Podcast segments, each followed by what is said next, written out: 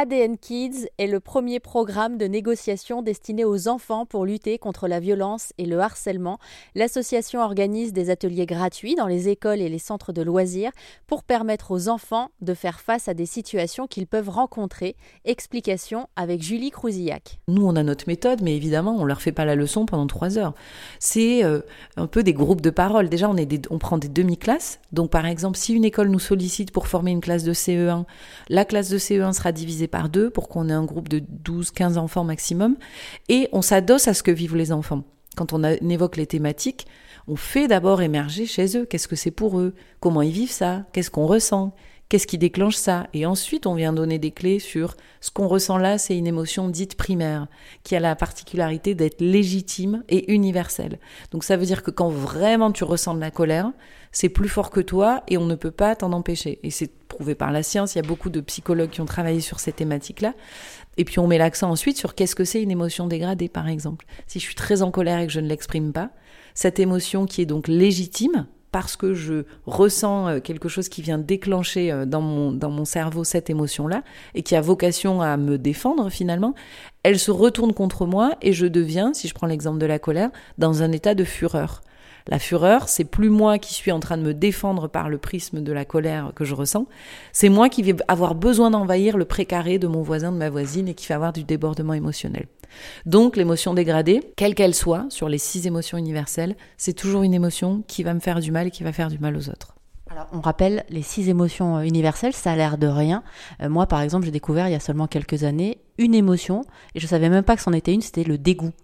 Euh, et une fois qu'on m'a permis euh, d'intégrer à nouveau cette émotion, ça a été beaucoup mieux dans ma vie, j'ai su me positionner, donc je pense que c'est sympa aussi de faire un point. Oui, alors dans les émotions, c'est important ce que tu dis parce que c'est pour ça que je parlais de la science. Les émotions universelles, elles, ont été travaillées par le, le grand professeur américain qui s'appelle Paul Ekman, euh, qui a beaucoup travaillé, qui a repris les travaux de Darwin et qui a justement fait émerger six émotions universelles à travers le monde la joie, la surprise, la colère, le dégoût, le mépris et la tristesse.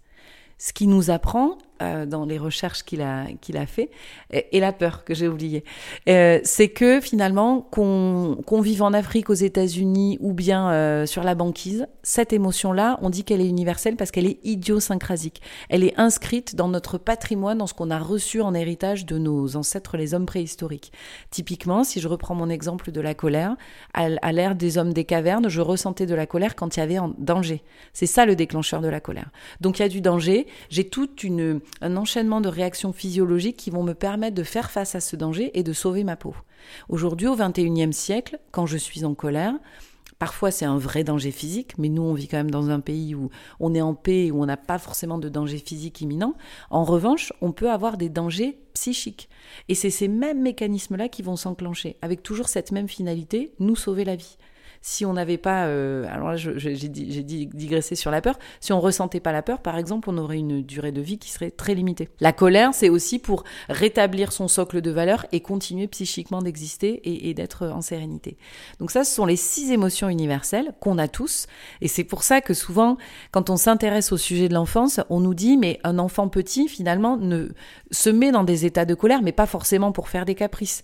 Il faut vraiment comprendre que l'émotion, ça se joue dans le cerveau, c'est un enchaînement de réactions physiologiques qui sont très complexes, euh, neuronales, hormonales, eh bien, un petit enfant qui n'a pas du tout de maturité cérébrale, il faut vraiment imaginer que c'est un feu d'artifice dans son esprit. Merci à Julie Crouzillac de l'association ADN Kids qui organise des ateliers gratuits dans les écoles, les centres de loisirs ou encore les centres sportifs pour sensibiliser les enfants, pour leur permettre aussi d'avoir de nombreux outils pour gérer différentes situations qu'ils peuvent rencontrer au quotidien.